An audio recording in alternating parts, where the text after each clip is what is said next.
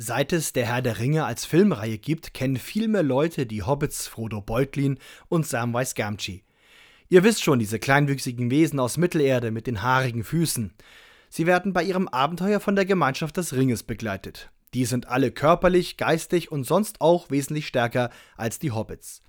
Ihre Aufgabe ist es, den Weg ins finstere Land Mordor zu gehen. Das tun sie, um den Ring des bösen Fürsten Sauron zu zerstören. Das geht nämlich nur dort.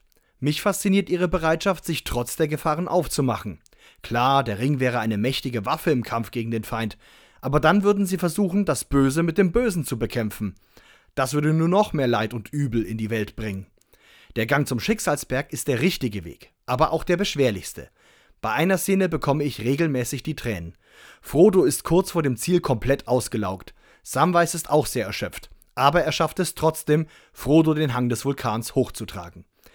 Ich wünsche mir auch solche Opferbereitschaft wie Frodo Beutlin und so ein Freund wie Samwise Gamgee zu sein.